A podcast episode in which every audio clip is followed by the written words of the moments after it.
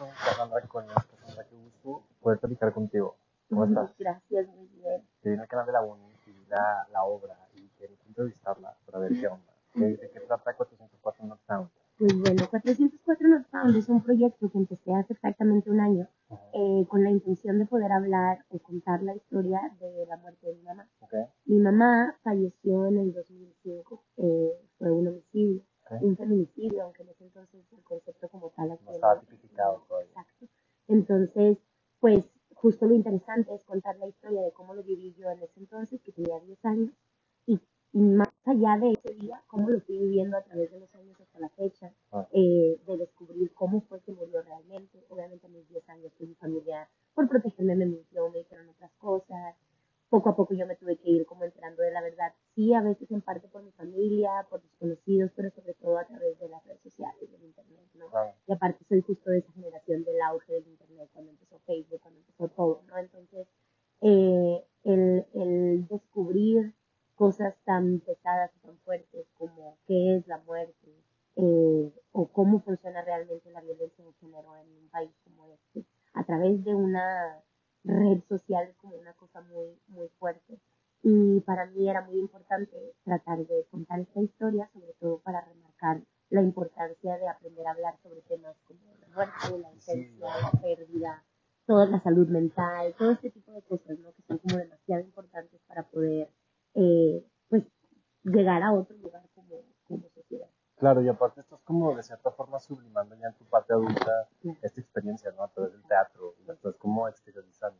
Sí, completamente. De hecho, yo todo el tiempo estoy hablando también de cómo, una de las razones por las cuales puedo estar hoy en día contando esta historia, pues tiene que ver con que las artes siempre estuvieron influyendo a mi alrededor, ¿no? Siempre tuve un diario para escribir lo que estaba pensando, lo que me estaba pasando. Siempre tuve ahí una computadora para escribir mis textos, mis canciones, mis cosas, o cómo fue que la danza y el teatro impactaron tanto en que pudiera poco a poco empezar a hablar de estos temas y sentirme como protegida o resguardada de alguna manera. Claro. Eh, ¿Le reclamado a tu familia que te ocultó la verdad? Híjole, sí, justo ese es un tema muy grande. ¿De quién tu Eh, tía, tu papá, eh, cómo? Sí, como fue todo, ¿no? Eh, mi mamá, eh, yo soy hija única eh, y mis papás ya estaban separados cuando yo tenía tres años. Y alrededor de mis 12 fue cuando más o menos empecé a descubrir como qué es lo que realmente había pasado, o sea, como dos, tres añitos después de, de lo que pasó. 2002 estamos hablando. ¿De qué, qué año era? Sí, no me acuerdo exactamente qué año habrá sido, pero sí, o sea, a principios del, del 2000. Y, este, y la cosa es que mi papá muere también a mis 16 años, entonces quedo huérfana. Ah. Y paso a casa de mis abuelos, mis abuelos empiezan a cuidarme, porque solamente mis abuelos ya son gente adulta, gente mayor, me cuidaron súper bien, tuve muchos tíos y tías este, que siempre estuvieron como ahí para protegerme, pero yo nunca tuve como esta confianza ni esta educación como de sentarme y preguntarles, oigan, a ver qué pasó, ¿no? Tipo, ya, ya sé yo esto y porque ustedes nunca me lo dijeron, jamás tuve yo esa confianza. Cuando el año pasado empecé a escribir esto, obviamente empezaron a surgir también muchas preguntas de, bueno, ¿y qué pasó, no? Que de hecho es parte de la puesta en escena, eh, como cuento todo ese proceso que tuve de tanto volver a visitar la casa donde sucedió, como ir a la PGR a buscar el archivo y saber todas las, como los datos reales, porque ya me sentí como en un momento en el que dije, bueno, primero pasé por esta etapa de decir, tengo 26 años porque mi familia no ha hablado conmigo de esto, Ajá. y luego decir, bueno, tengo 26 años y yo sola también puedo fue la, la, la, la adulta Cassandra fue la que empezó a tomar la responsabilidad del tema. Exactamente. Obviamente también después de años de terapia, que es súper importante, ¿no? O sea, después de, de ya haberlo platicado, de haber como pasado por distintos procesos de decir, estoy enojada, luego ya no estoy enojada, estoy triste, bueno, sí es depresión, no, no es depresión, bueno, que tengo ansiedad, ¿cómo voy a cambiar esto? ¿Cómo lo puedo adaptar? ¿Cómo funciona mi vida a partir de, de esas muertes y de esas ausencias que me han marcado como persona? ¿Y Ah. qué decido yo hacer con eso, no? Eh, de hecho, en un primer bosquejo que yo tenía de este texto, el, el final de la obra era, era un reclamo a mi familia, tal cual, ¿no? Diciendo, a ver, ¿por qué nunca se sentaron conmigo y hablaron de? Ya. Luego corte A, voy a la PGR, leo toda la carpeta completa, veo fotos, me ¿Qué entero de todo. Fue horrible, obviamente fue terrible, fue un dolor impactante. Muchas cosas yo ya las sabía, pero pongo el ejemplo específico de las fotografías, que a pesar de que yo fui quien encontró el cuerpo de mi mamá, pues eso que estaba en mis recuerdos no era ni la mitad de doloroso de, de- ni de violento de lo que eran las imágenes. ¿no? Claro. Entonces ese momento en el que vi las fotos, salí, claro, lloré un montón, este, hasta sentía que, que podía hasta vomitar y Claro. fue como muy duro ese proceso, pero gracias a eso dije, claro, que mi familia no la culpa, no nada más porque no, porque me hayan querido proteger, es que como hablas de estos temas, nadie nos ha enseñado a hablar sobre la muerte, a hablar sobre violencia, A visibilizar. Claro, y aparte a ellos también les dolió esta pérdida. La pérdida no fue nada más mía, ¿no? O sea, ellos perdieron una hija, una hermana, eh, una esposa, ¿no? Entonces, claro que obviamente ellos no tenían las herramientas tampoco como para hablar de este tema. Y ahí fue donde otro proceso también este terapéutico de decir, claro, perdona a mi familia completamente, no es su culpa tampoco, no fue su culpa. Y ellos no tenían esta herramienta para hablar sobre el tema, sino que ahora el final va por otro lado, ¿no? El final va por por la importancia de, de contar la verdad, y no desde un reclamo, sino desde un cómo le vamos a hacer todos como Claro. sociedad. Claro, y es de una forma más adulta te saliste de la escena para verlo, ¿no? Claro.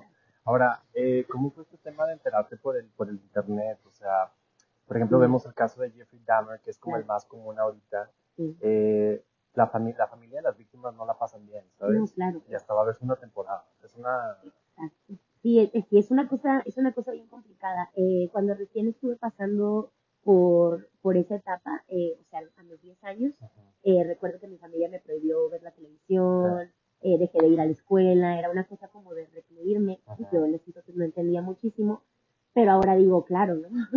Como no, veo eh, parte de mi proceso también fui al norte y reimprimí todas las notas de periódico o así, y pues realmente es súper amarillista la cosa, una cosa de niña haya muerta su mamá, El morbo, ¿no? Claro, una cosa muy terrible. Y este, y el, cuando yo lo googleé, lo primero que encontré fueron eh, blogs, ¿no? Eh, Cuando estaban de moda los blogs tipo Metroflog, Fotolog y Ujú. esto, gente hablando del caso como expertos, ¿no? Y una cosa así de, Mucho peritaje online. y horrible, pero cosas así que, que también es algo que menciono, ¿no? Que, para- que aparte para mí esa es como la fuerza más grande del feminismo, todas estas palabras que nos han eh, inculcado desde chiquitos en una normalidad terrible, que todas las mujeres hemos sido llamadas puta, zorra y cosas más, ¿no? El Entonces, mansplaining combinado con revictimización. Exacto, exactamente. Entonces es una cosa terrible y eso fue la manera en la que yo me enteré, ¿no? O sea, hombres y mujeres hablando de esto como, claro, pero es que era madre soltera, tipo vivía sola, ¿dónde estaba la niña en ese momento? porque la dejó con su papá?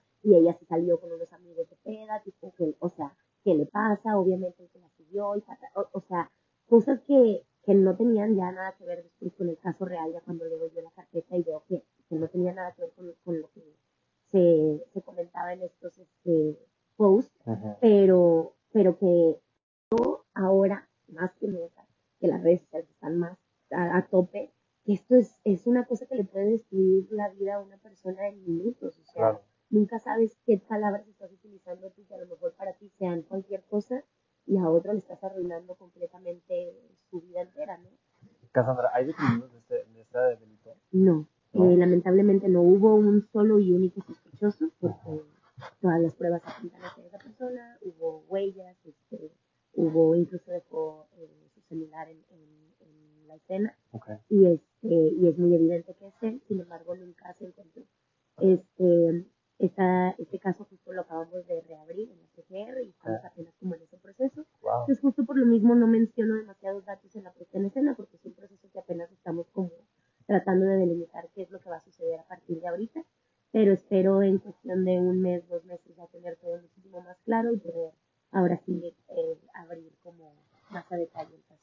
Eh, 404 Northtown es un error muy común en el internet, ¿no? ¿Cómo, cómo se traduce al teatro? Híjole, es una cosa que... ¿Un no error? No, no fue un error. Eh, de hecho, yo, yo creo que 404 es, de alguna manera, ese título es lo que abre esa, ese pequeño rayito de esperanza en la. Yo Ya. creo que es una cosa que se tiene que ver para poder entenderse por completo, pero para mí es ese, ese- esa pequeña esperanza de que podemos cambiar como sociedad. Es un ejercicio de psicoanálisis llevado al extremo, ¿no? Lo que Sí. estás haciendo. completamente. Y no, no me di cuenta hasta ya en el proceso. Al principio, al empezarlo, era solo contar una historia, ¿no? De mi pasado y punto. Pero justo en el proceso empecé pues a, a abrir eh, también heridas y a, y a preguntarme cosas y a buscar y se volvió, ahora yo lo llamo que es este, un, un proceso vivo, ¿no? Claro. Estamos en el momento todavía viendo, sintiendo, investigando, reconociendo, recordando y, y el proyecto se ha vuelto completamente otra cosa. Las heridas de la infancia a veces cicatrizan, pero se vuelven a. Claro. ¿Qué, ¿Qué opinas de eso? ¿Se ha vuelto a abrir? Sí, claro, completamente. De hecho, yo siempre he pensado que esas heridas no es que realmente cicatricen por completo. Este, creo que siempre están ahí y es una cosa que, que no te deja de doler. Y puedes aprender a vivir con ello y puedes aprender a que no te haga tanto daño. Claro. Eh, sin embargo, las heridas están y ahí, y ahí van a estar siempre y te marcan y, y te definen también como persona. Eh, para mí uno de, de, los temas más importantes va a ser siempre eh, justo eso que mencionas, las heridas de infancia y la importancia de hablar de temas difíciles en la infancia. Claro. Eh, y yo tengo una lucha casada con, eh, con el sistema educativo eh, y no me voy a cansar de repetirlo, que, que lucharé hasta el último día de mi vida porque en las escuelas se hable sobre muerte, sobre violencia, sobre pérdida, sobre salud mental, etcétera no queremos tomar ese paso porque se nos hace muy difícil, pero en realidad es parte de Porque los maestros no saben y no están pensando en eso, ¿no? La psicología es importante. Claro, y aparte lo puedo entender, no estamos preparados todavía tampoco como maestros, soy maestra también y no estamos preparados como maestros, eh, no sabemos cómo tocar estos temas.